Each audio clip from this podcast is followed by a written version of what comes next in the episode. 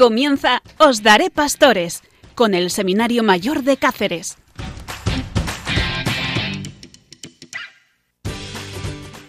Os Daré Pastores, un programa desde el Seminario de la Diócesis de Coria Cáceres para pasar una velada preciosa con vosotros. ¿Cómo no? Qué bien se está con vosotros.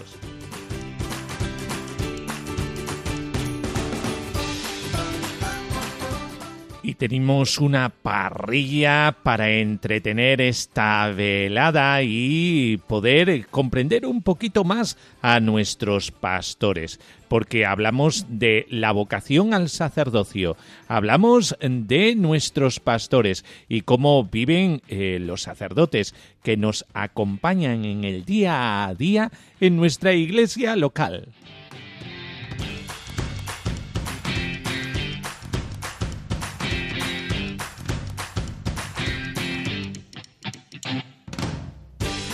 Y tenemos oración, tenemos vida de santos, eh, San Francisco Javier, noticias recién salidas de la actualidad, momentos musicales, el testimonio de un sacerdote itinerante, José Gabriel, el testimonio también eh, de otro sacerdote, eh, como Dios le llamó a la vida sacerdotal, Ramón Mirá. Es que, vamos, estamos que nos salimos.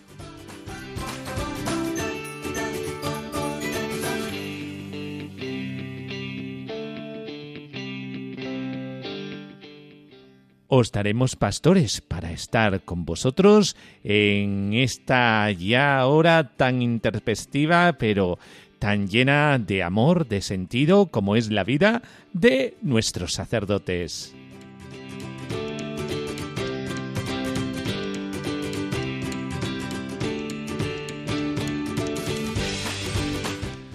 Un seminario abierto a ti el seminario de la diócesis de Coria Cáceres. Comenzamos con nuestro programa lleno de vida, de ilusión y esperanza para todos. Somos el futuro de nuestra iglesia.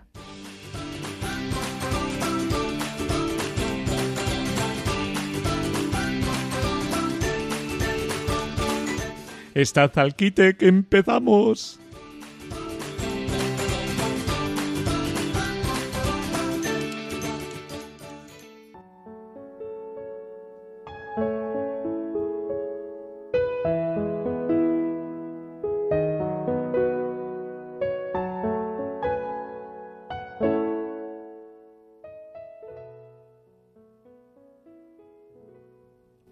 Oración.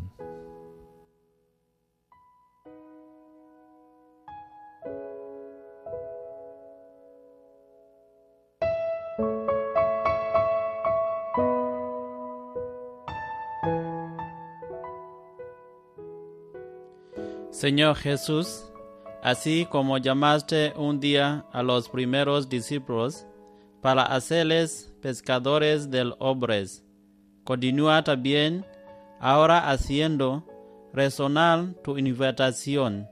Ven y síngame. Da a los jóvenes la gracia de responder prontamente a tu voz. Sostene en, su, en sus fatigas apostólicas a nuestros obispos, sacerdotes y personas consagradas. De la experiencia a nuestros seminaristas y a todos los que están realizando un ideal de vida totalmente consagrada a tu servicio. Suscita en nuestra comunidad el espíritu misionero.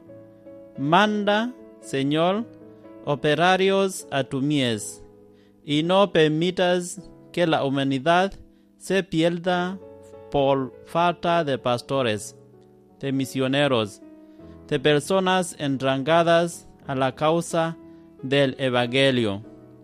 María, Madre de la Iglesia, modelo de toda vocación, Ayúdanos a decir sí al Señor que nos llama al colaborar en el designio divino de la salvación.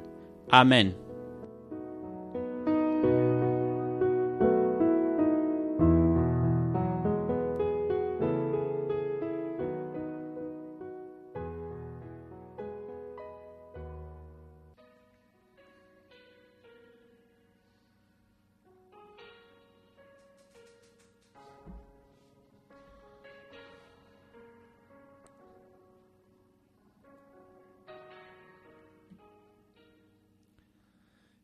Vida de los santos.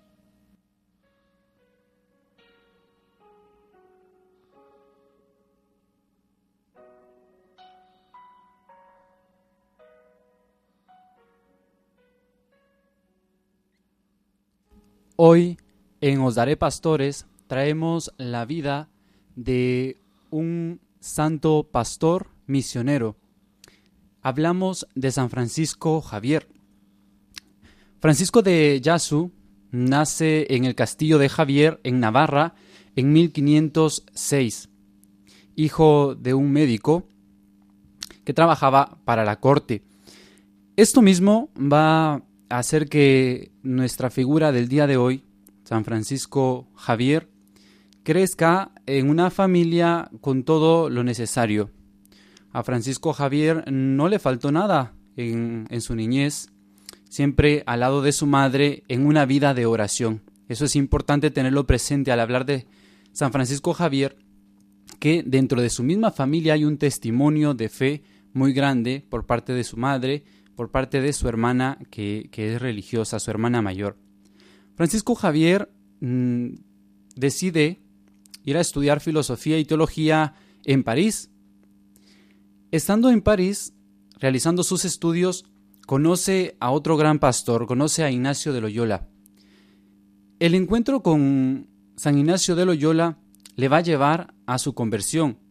Esto después de una lucha constante de parte de San Ignacio de Loyola, que constantemente lo busca, ya que ellos al principio pues no congenian. Esto es lo curioso de la vida de los santos, que al final es eh, la figura de Jesús, el testimonio de Jesús, el que les hace unirse en una misma, en una misma misión. Es así que eh, San Ignacio Loyola lo recluta para eh, su proyecto de fundar una nueva orden. Francisco Javier hizo sus primeros votos en París en 1534. Se ordenó sacerdote en Venecia en 1537 y participó en la fundación de la Compañía de Jesús en Roma en 1539. Desde entonces se consagró a la actividad misionera. Va a ser en la misión en donde va a forjar su santidad como pastor San Francisco Javier, siempre siguiendo la enseñanza de su fundador, San Ignacio Loyola, teniendo como herramienta principal los ejercicios espirituales para poder embarcarse a la misión de anunciar la buena noticia de Jesucristo. En 1541 fue enviado a la India como legado eh, pontificio, eh, con la misión de evangelizar las tierras situadas al este del Cabo de Buena Esperanza, respondiendo a una petición de Juan III de Portugal. Instalado en 1542 en Goa, capital de la India portuguesa, eh, desplegó una intensa actividad cuidando enfermos, visitando presos, predicando el cristianismo, convirtiendo nativos, negociando con las autoridades locales y defendiendo la justicia frente a los abusos de los colonos, es decir, siendo un auténtico pastor para aquellas tierras de misión, velando siempre por los más necesitados, como nos lo enseña nuestro Señor Jesucristo, es decir, San Francisco Javier hacía presente a Jesús con su vida, con sus obras, pero también con sus palabras en el aquellas tierras de la India portuguesa. Su apostolado se extendió por el sur de la India, Ceilán, Malaca, las Islas eh, Molucas y Japón. Cuando se disponía a entrar en China para continuar su labor, murió de pulmonía a las puertas de Cantón. Fue canonizado en 1622 y declarado patrono de las misiones de la Iglesia Católica. Es este el testimonio que nos deja Francisco Javier.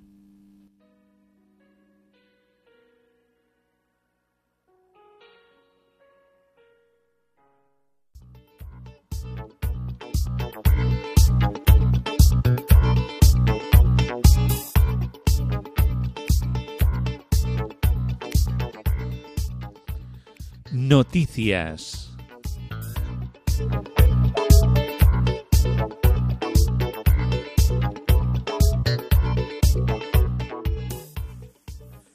Argumentan los seminaristas en importantes archidiócesis europeas.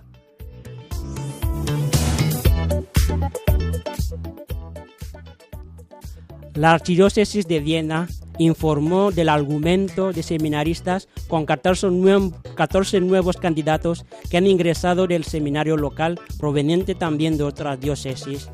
Entre los candidatos hay músicos, químicos, enfermeros, ex empleados públicos y un productor de vino.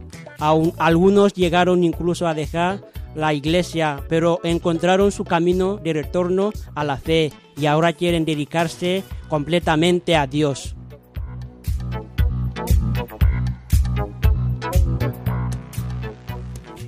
El Papa Francisco invita a los jóvenes a realizar los sueños de Dios en este mundo. El Papa Francisco invitó a los jóvenes a realizar los sueños de Dios en este mundo a través de las obras de misericordia, porque no estamos hechos para soñar con las vacaciones o el fin de semana, sino para realizar los sueños de Dios en este mundo. Él nos ha hecho capaces de soñar para abrazar la belleza de la vida y las obras de misericordia dan gloria a Dios más que cualquier otra cosa.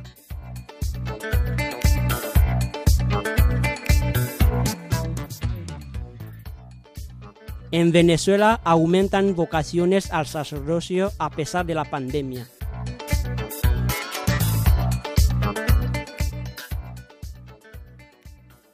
La Conferencia Episcopal Venezolana informó de la aumentación vocacional que han tenido en este 2020, a pesar de la crisis social y económica que lleva el país insatisfechadamente por la pandemia de COVID-19.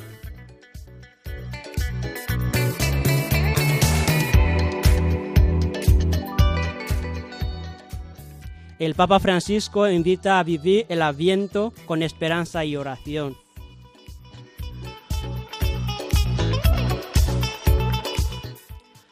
Al recordar que el próximo domingo, día 28 de noviembre, comienza el tiempo de Adviento, el Papa Francisco exhortó a preparar la Navidad con momentos de oración para redescubrir la esperanza y la alegría de la venida del Hijo de Dios en el mundo.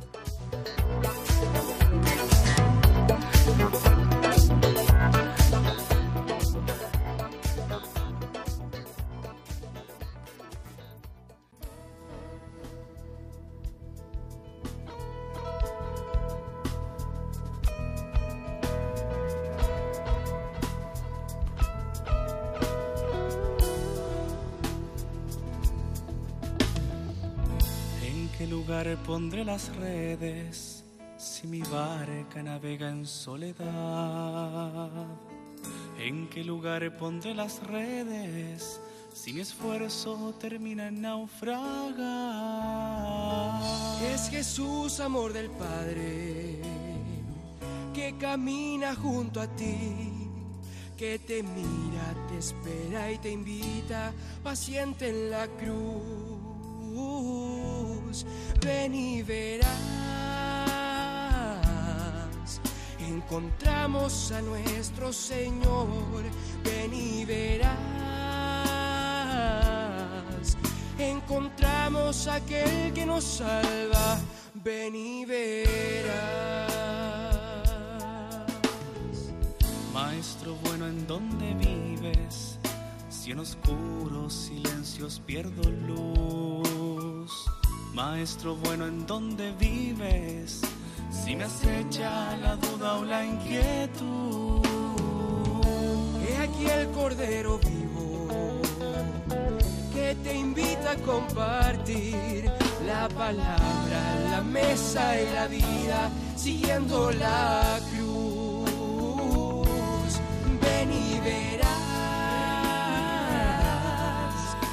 Encontramos a nuestro Señor. Ven y verás, encontramos a aquel que nos salva. Ven y verás. Te seguiremos donde vayas, aún en medio de todo el dolor. Te seguiremos donde vayas, si nuestra luz se apaga en el sufrir. El camino siempre es Cristo, que te llama a descubrir la esperanza, la fe y la vida que vienen de Dios. Ven y verás, encontramos a nuestro Señor. Ven y verás, encontramos a aquel que nos salva. Ven encontramos a nuestro Señor. Ven y encontramos a Entrevista.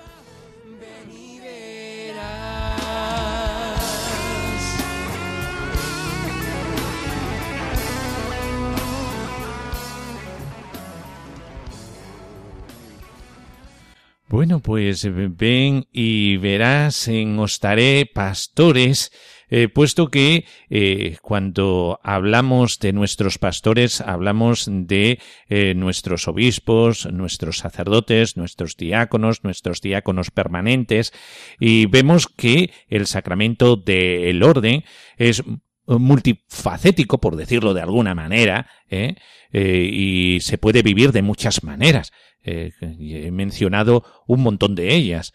Y hemos tenido sacerdotes, misioneros, eh, sacerdotes eh, eh, religiosos, frailes, pero nunca habíamos tenido en este programa un sacerdote itinerante. Y todos os preguntaréis, eh, ¿qué es esto de sacerdote itinerante? Yo tampoco lo había escuchado, una cosa así. Eh, bueno, pues eh, para eso está este programa, Os daré pastores, eh, para hablar eh, de eh, las múltiples maneras que tenemos de vivir nuestro sacerdocio. Y mira por dónde eh, nos hemos encontrado, en la providencia de Dios es eh, tan buena con nosotros, nos hemos con- encontrado con un sacerdote itinerante. Eh, se llama José Gabriel. Buenas noches, José Gabriel. Hola, buenas noches.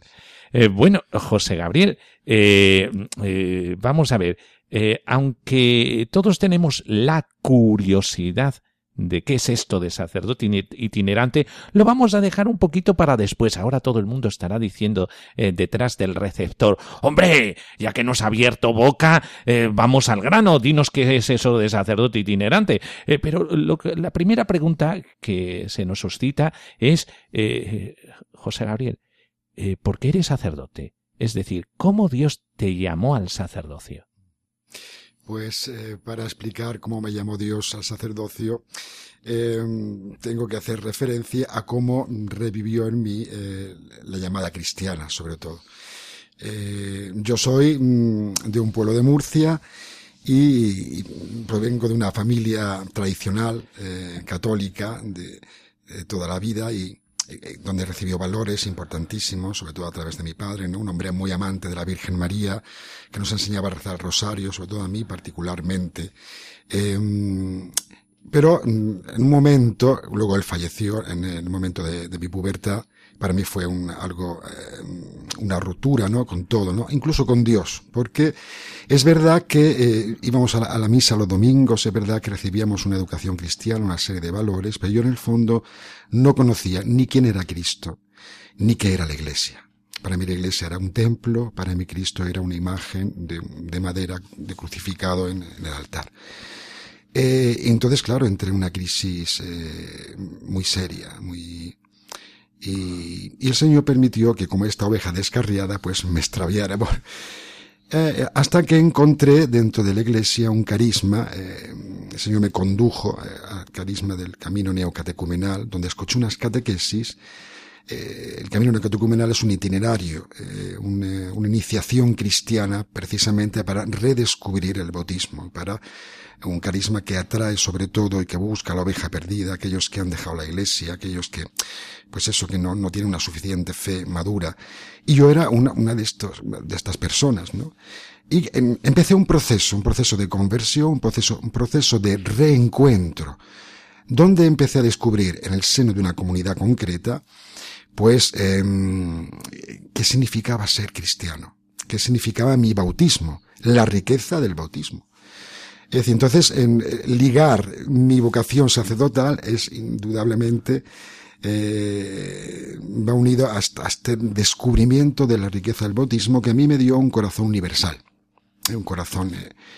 Luego, pues, eh, en este proceso, yo he tenido novia y he tenido, he estado con, con chicas así, saliendo y tal, pero llegó un momento que yo estaba insatisfecho y eh, regresando al servicio militar, pues yo sentía esta insatisfacción, sentía... Yo nunca había ser, querido ser sacerdote, no me lo había pensado nunca. Eh, de hecho, mi padre, siendo una persona religiosa, tampoco había pensado en... Eh, le gustó, hubiera gustado, hubiera sido militar o algo de eso, ¿no? Pero eh, sí que desde de pequeño yo tengo una, una imagen marcada, porque es necesario tener puntos de referencia. Y había sacerdotes en mi vida también y otras personas que son importantes, ¿no? Que son puntos de referencia. Y el párroco, que estaba por entonces llamado Santiago, que fue el que trajo este carisma del camino al, al con un celo por los jóvenes y por la oveja perdida, pues eh, estoy hablando de una edad muy pequeña yo, eh, este hombre nos ponía los domingos, después de la catequesis, en la sacristía, nos ponía una especie de diapositivas de, de, de, de los misioneros blancos en África. Se, me recuerdo hasta el nombre, se llama Mambo. No sé si alguno habrá tenido esta. Y a mí eso como que me llenaba mucho, ¿no? Esa vida de, de misión en África, ¿no? El llevar el evangelio. Pero eso quedó como una cosa anecdótica de pequeño. Esto luego me ha servido luego para, para poder redescubrir, eh, o descubrir, mejor dicho, eh, cómo me llamaba el Señor. Entonces yo tenía esta insatisfacción después de haber tenido varios noviazgos, de estar, no sentía, yo, mi ideal era crear una familia numerosa. Yo vengo de una familia numerosa, somos cinco hermanos, eh, y para mí me gustan mucho los niños. Y, yo quería, pues eso, formar una familia numerosa, una familia estable, una familia, pues eso, con tantos proyectos de tantos jóvenes, ¿no? De, de tener una vida normal, de, con un trabajo, sin pretender tampoco grandes cosas.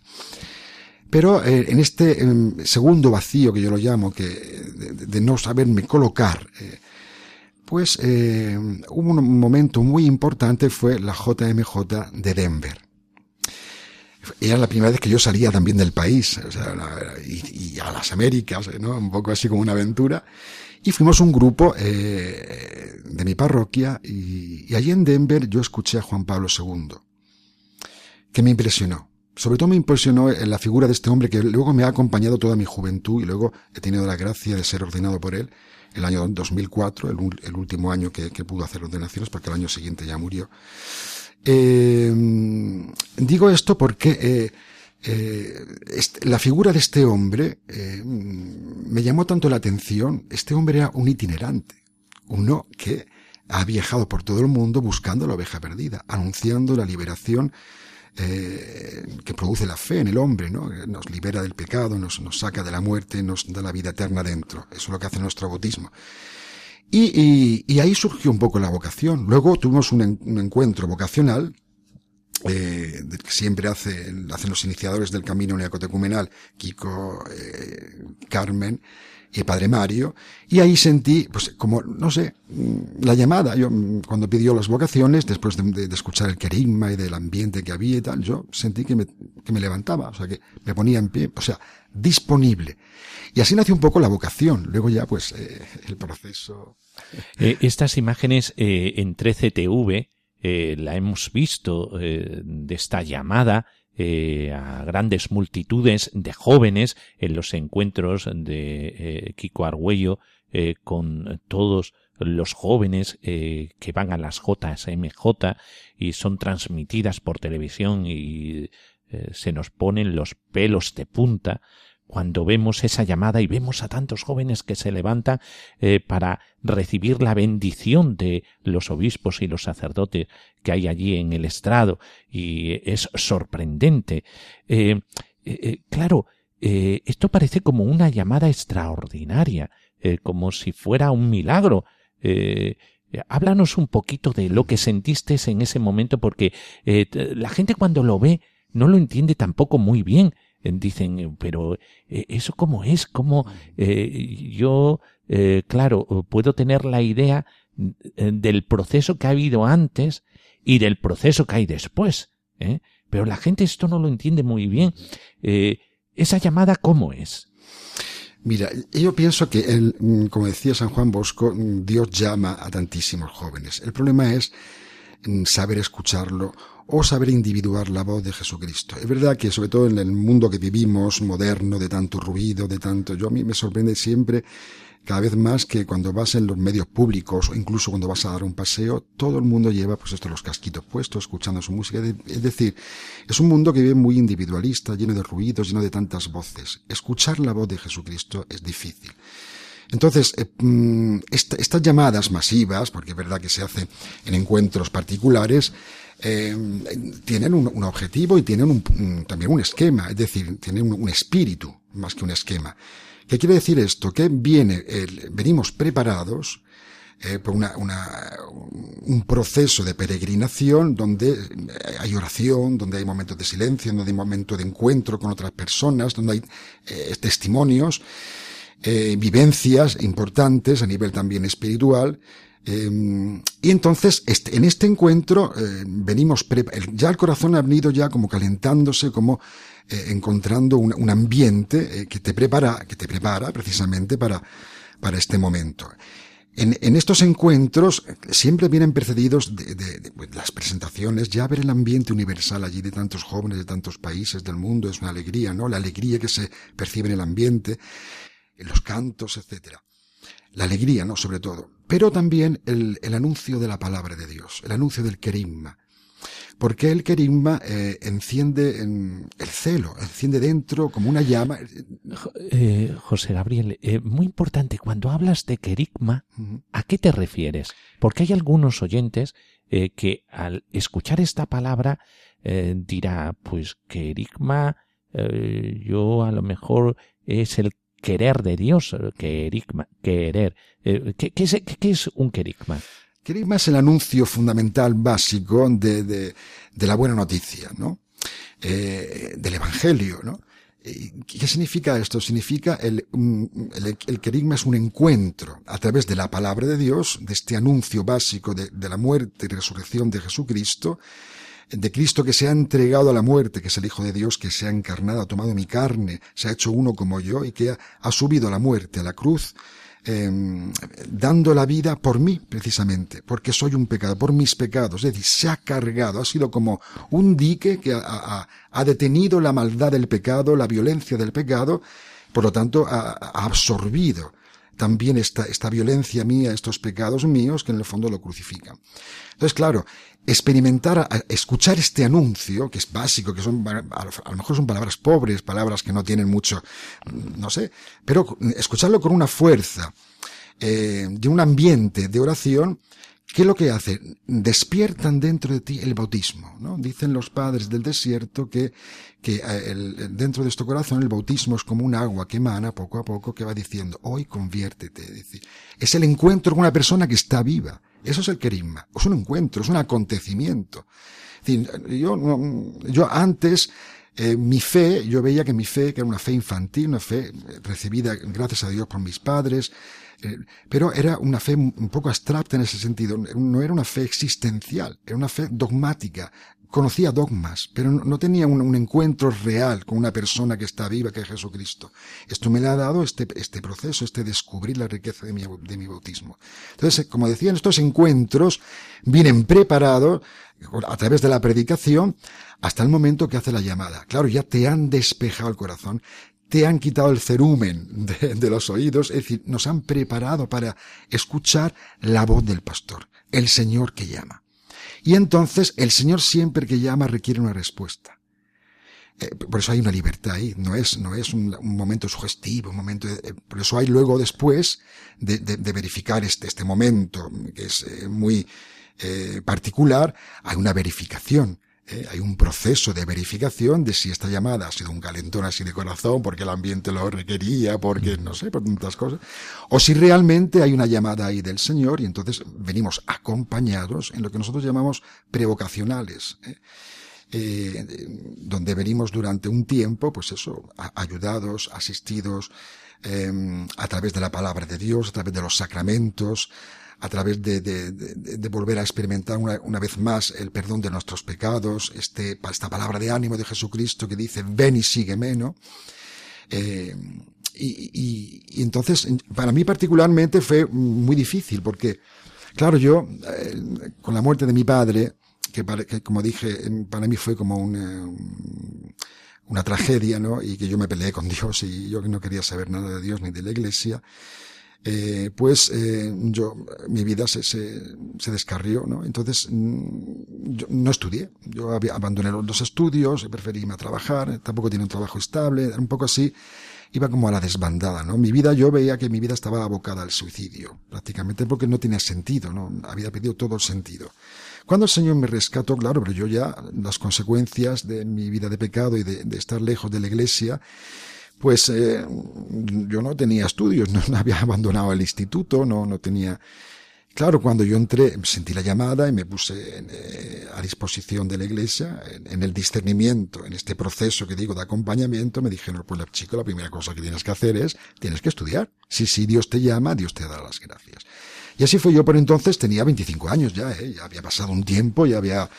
Eh, pero eh, em, yo que soy siempre uno que deja las cosas a mitad, uno, uno, uno, así muy inconstante, muy por mi vida, ¿no? Porque ha sido un poco así. Eh, pues lo que hice, pues, informarme de cómo podía yo estudiar y, acceder a los estudios universitarios, ¿no? Claro, no, no tenía bachiller, no tenía nada. Entonces, en, en, España, no sé si sigue habiendo esta posibilidad, hay un examen que se llama de maduridad, ¿no? De madurez, madurez eh, para los que tienen mayor, mayores de 25 años, ¿no? Que te dan, eh, haces una serie de exámenes y te dan la, oportunidad de, de, de, acceder a los estudios universitarios. Pues yo hice eso. Y, también, pues, eh, en, Murcia, en Instituto Franciscano, eh, que hay allí, pues impartían clases todas las tardes, y me admitieron, así un poco en, entre comillas, a, asistir a las clases de filosofía, que para mí era una cosa, un mundo, yo encontrarme con Descartes y con toda esta, esta gente, yo no jamás había oído. Luego eran cursos cíclicos, no empecé una, una, con una cronología eh, desde cero, no, lo empecé a mitad con Descartes, yo ni sabía ni quién era esa persona, ni, y Kant y esta gente, ¿no? Y fue, fue muy duro, porque eh, entonces yo me, sentí muchos momentos de desánimo de decir, no, yo abandono, digo yo, esto, no, soy incapaz, no, no sé estudiar, no estoy a la altura, no entiendo nada. Además, eh, tenía que, eh, tuve que dejar el trabajo, ¿no? Lo que supuso también, eh, pues, um, y, y, y, yo, a mí, me, mm, ese, ese tiempo lo, lo, lo, recuerdo con mucho cariño porque yo había una asistencia particular del Espíritu Santo que me decía, ve adelante, ve adelante. O sea, no tengas miedo al fracaso. Jesucristo es uno que aparentemente ha fracasado. No tengas miedo al fracaso, que ahí estoy yo. Y claro, eh, pero no estaba solo, porque ya te, tenía el respaldo, sobre todo, de, de, mi comunidad, mi comunidad neocatecumenal, eh, que me apoyó en todo, eh, y, y, me daba ánimos, y me llamaba la verdad, me decía, no seas tonto, no, no, no seas un cobarde. Si Dios te ha llamado, Dios te dará las gracias. Y así fue poco a poco. Para mí es un signo fuerte de la llamada, no solamente en, la castidad, no solamente en la perseverancia, en, la, oración, sino sobre todo en esta, en esta dulzura del Señor que vio mi pobreza y se hizo pobre conmigo y fue a, haciéndome dar paso a paso, eh, progresando en los estudios y, y... y entonces, eh, el Señor que sigue los pasos de uno, que está ahí siempre, eh, cuántos inseguros nos están escuchando, eh, porque eh, José Gabriel, eh, el Radio María no solamente lo escuchan los mayores, ¿eh? Sí, sí, también sí. lo escuchan los jóvenes lo sé, lo y muchos no lo dicen, no lo dicen, ¿eh? son muy astutos, se lo guardan para ellos y está haciendo un gran bien ¿eh? Estas ondas de la esperanza en medio de un mundo en donde parece que todos los mensajes eh, nos llevan a la caducidad. ¿eh? Y sin embargo, este mensaje es el mensaje de Jesucristo por, por medio de la Madre. ¿eh? Y realmente esos inseguros que están escuchando la llamada, al escucharte también hoy aquí a ti, pues yo espero que sean valientes, y que muchas son las dificultades y muchos los obstáculos, pero Dios está ahí. ¿eh? Sí, sí. Ese aparentemente frustrado, ¿verdad? ¿Eh? Eh, porque es aparentemente fracasado en la cruz, pero esta cruz es una cruz gloriosa, nos lleva a la gloria. Eh, hay un camino de sufrimiento, pero ese camino de sufrimiento lo vamos a tener en todos los lados. Eh, solamente, eh, pues, eh, este camino de sufrimiento tiene un sentido cuando se mira la cruz y con ello también se mira la resurrección, porque la cruz es el camino directo hacia la gloria de Dios. Pues, eh, ya a partir de aquí, todo el mundo está esperando a la primera pregunta que hicimos y que yo dejé ahí en el candelero eh, para que eh, para mantenerlos a todos aquí escuchando eh, y que no se aparten del receptor. José Gabriel, ¿qué es esto de la itinerancia? Porque ser sacerdote itinerante, ¿eso qué es? Pues mira, en- como esta vocación es, eh, que yo sentí, esta vocación profunda dentro, era misionera en el fondo, porque el bautismo te da un corazón universal, eh, te da amor por todos los hombres y celo por la salvación de todos los hombres. Entonces, eh, pues yo, a sorteo, entré en un seminario que se llama Seminario Redemptoris Mater, son seminarios diocesanos, misioneros, con una característica, son internacionales y, y- y seguimos la formación de un seminario normal, pero con eh, eh, el añadido de, de seguir en, eh, haciendo con regularidad nuestro carisma, es decir, el proceso neocatecumenal. Eh, entonces yo a suertes caí en Roma y ahí hice el proceso del seminario y tal. Allí fue ordenado en 2000 2004, como he dicho por eh, Juan Pablo II, y estuve trabajando en parroquia. Es decir, yo soy diocesano, de, de- estoy encadenado en Roma y tal. ¿Qué significa ser sacerdote itinerante? Pues no sé cómo, cómo definirlo. Tiene este aspecto misionero, ¿no? De esta, ah, como dice el Concilio Vaticano II, un corazón sacerdotal abierto a todo el mundo. Pero eh, la particularidad es eh, precisamente lo que he dicho antes de Juan Pablo II. Es decir, es eh, ser itinerante significa vivir como mm, este primer modelo apostólico, tipo San Pablo, ¿no? Es decir, San Pablo qué iba haciendo, iba anunciando el Evangelio por todas las partes. Es decir, es una vida, es elegir una vida. Más que elegir una vida es responder a una llamada particular en la que el Señor te dice de renunciar a todo. Es decir, es aceptar vivir sin casa, aceptar vivir sin un sueldo, aceptar vivir sin seguridades, eh, lejos de la familia, tantas veces pasando precariedad, incluso material, es decir, tantas veces experimentando soledad, ¿no? Y eso significa ser un sacerdote itinerante. ¿eh?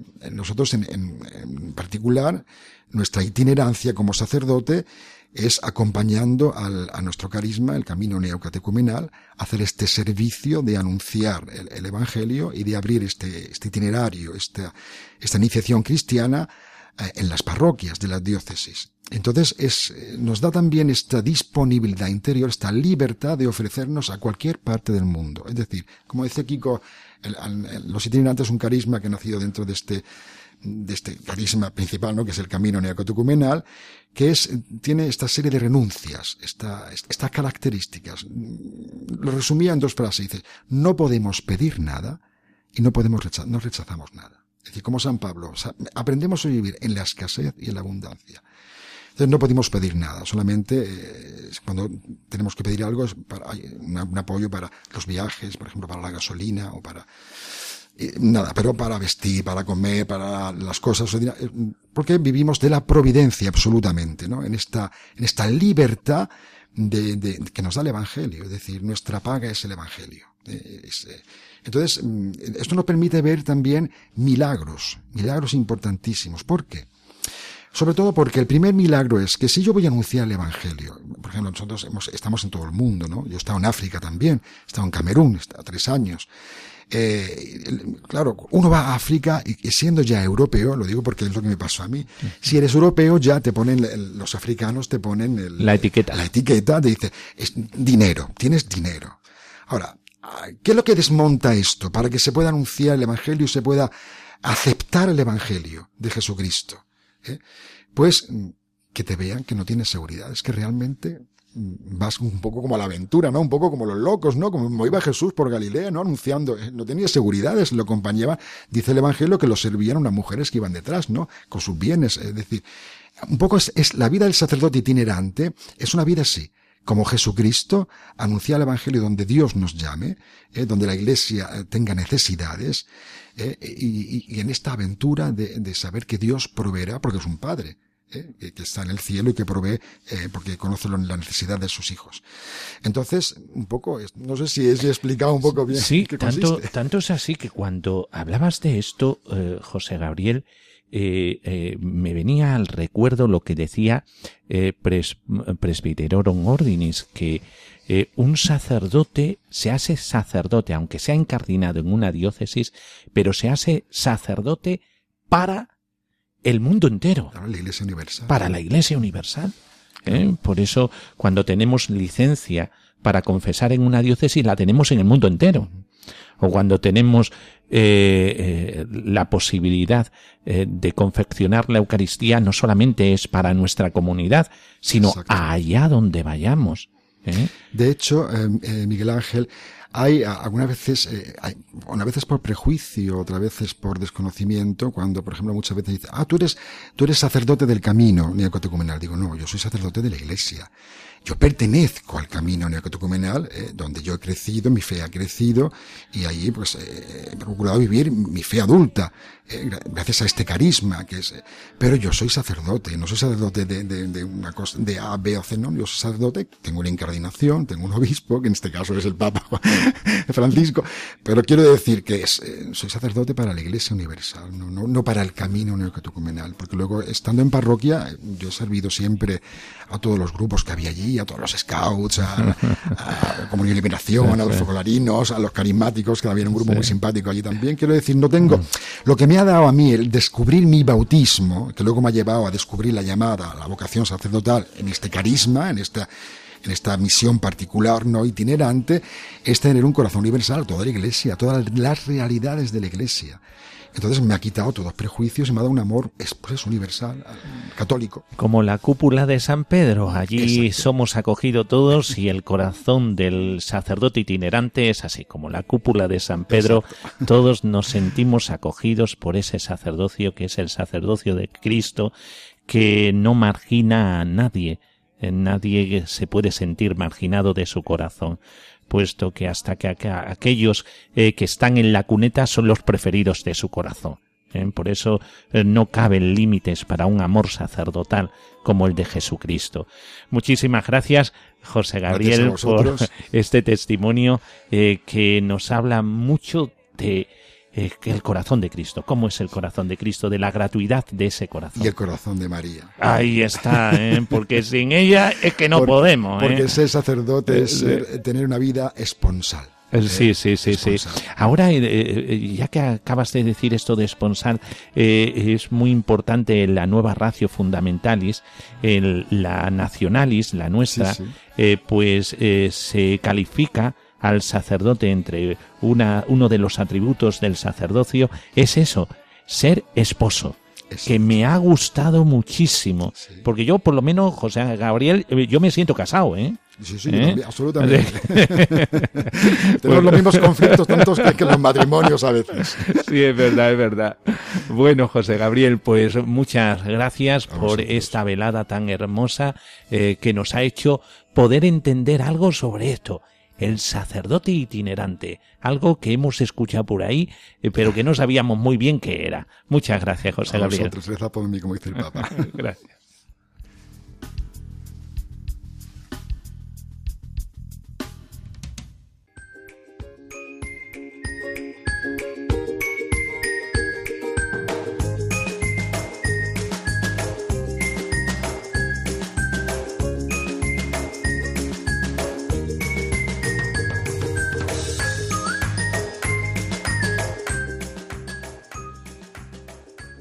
Testimonios.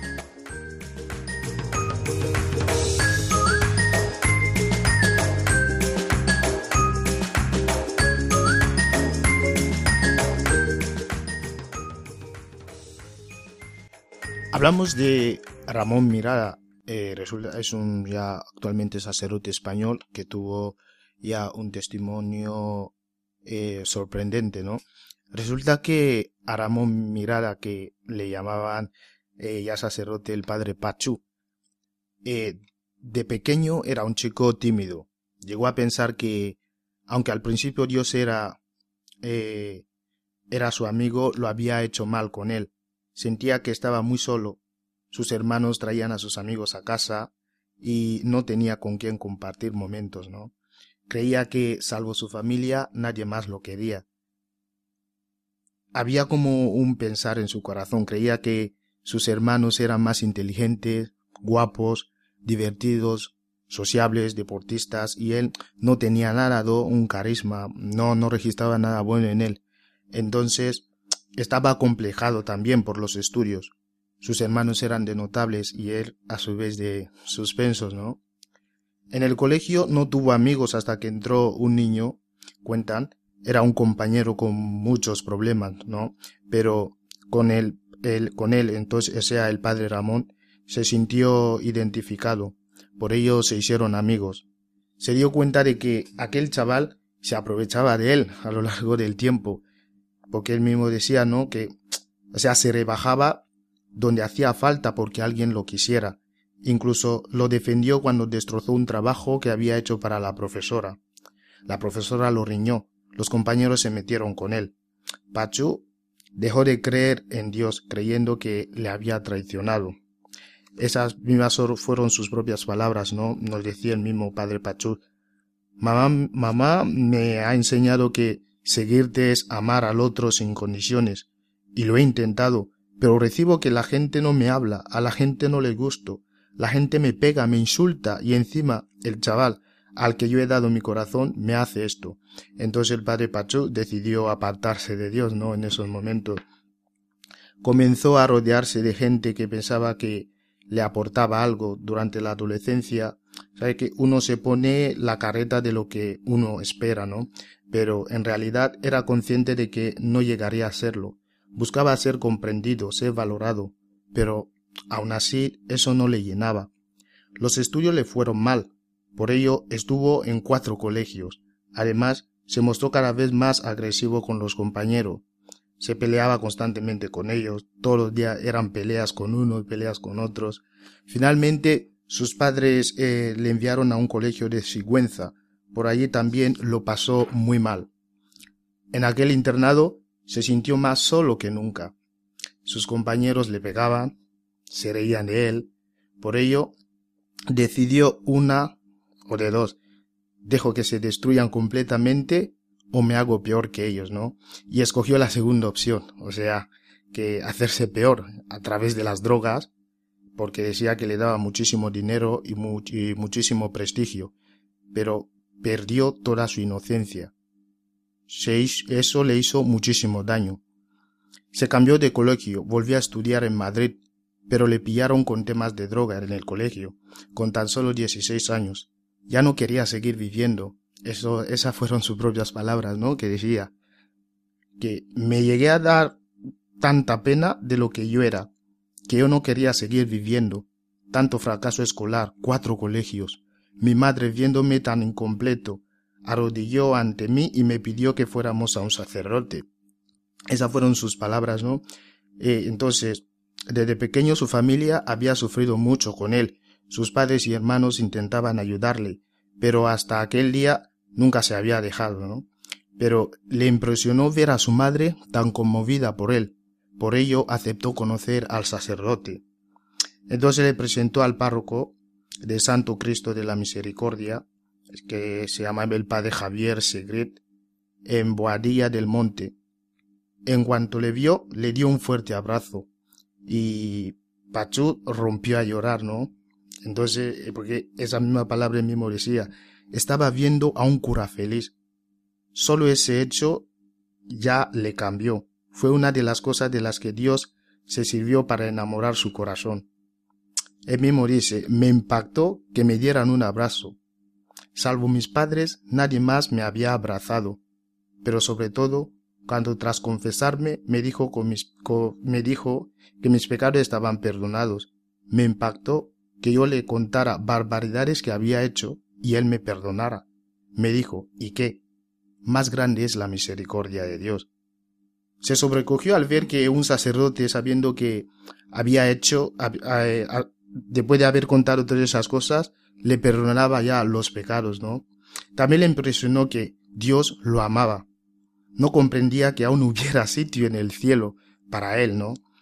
Entonces, le conmovía que, a pesar de sus defectos y pecados, Dios no había cambiado la concepción que tenía sobre él. Su relación con Dios comenzó a ser distinta. Pasó de odiarle a amarle, a vivir todo el día junto a él, comulgaba a diario, se confesaba con mucha asiduidad. En la parroquia pasaba muchas horas cada día ahí el chico. Poco después se sintió llamado al sacerdocio, ¿no? Aunque pensaba que no era digno, porque esas mismas palabras son las que mismo decía. No podía creerme que estas manos, que tantas veces han negado a Jesús, sean dignas de coger a Jesús en la Eucaristía. Me pregunté, ¿cómo quieres, Señor, sea sacerdote si yo no soy nadie? Pero todo el rato Jesús me está diciendo que el amor es gratis, solo hace falta una cosa, que tengas un corazón gratuito si cobras por el amor, ya no amar realmente. Se dio cuenta de que Dios le estaba llamando a ser pescador de hombre. Dios quería que él fuera sacerdote. Lo que pasa es que él tardó mucho tiempo en escucharle, ¿no? Entonces entró en el seminario de Getafe, comenzó a usar zapatos la primera noche que pasó allá, aunque nunca le había gustado, ¿no? Su madre le había hecho meter en la maleta, aunque él no quería. Ya en el seminario pensó, voy a ser el único tonto que no lleve zapatos. Fíjate una cosa que en un momento te hace ver las cosas con más eh, claridad y ver la importancia de todo, ¿no? Entonces en el seminario se sintió muy querido y acompañado. Cada uno de sus compañeros o formadores eran verdaderos padres. Fue, fue una preciosidad recibir al Señor en la Eucaristía, poder rezar ante el sagrario, vivir junto al sagrario, le parecía alucinante. Le costaron mucho los estudios, tuvo que repetir varios cursos, pero fue sacándolos poco a poco. Aunque tardara unos años más, recibía un nuevo año de misericordia y regalo.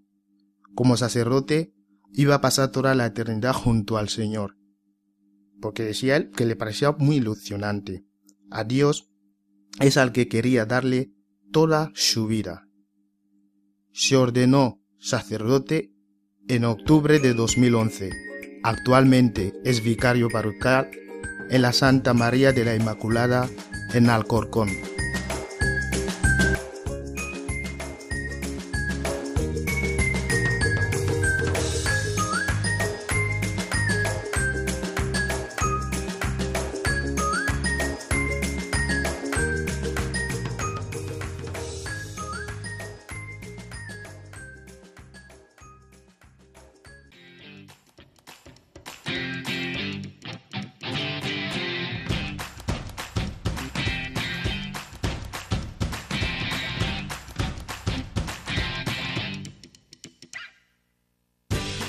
Qué buena velada hemos pasado con todos vosotros aquí en Radio María, en el programa Os Daré Pastores.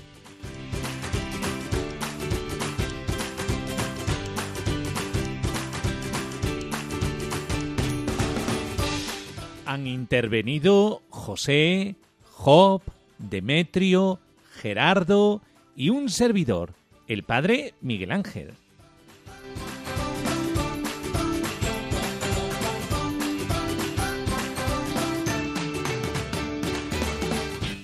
Y hemos tenido de todo. Y lo último, esta entrevista tan entrañable de José Gabriel. Si es que este programa es para que tengáis una noche llena de ilusión y esperanza.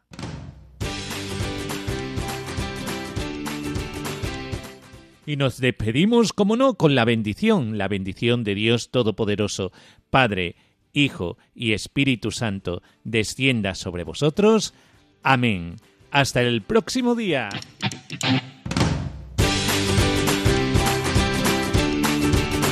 Así concluye Os Daré Pastores, hoy con el Seminario Mayor de Cáceres.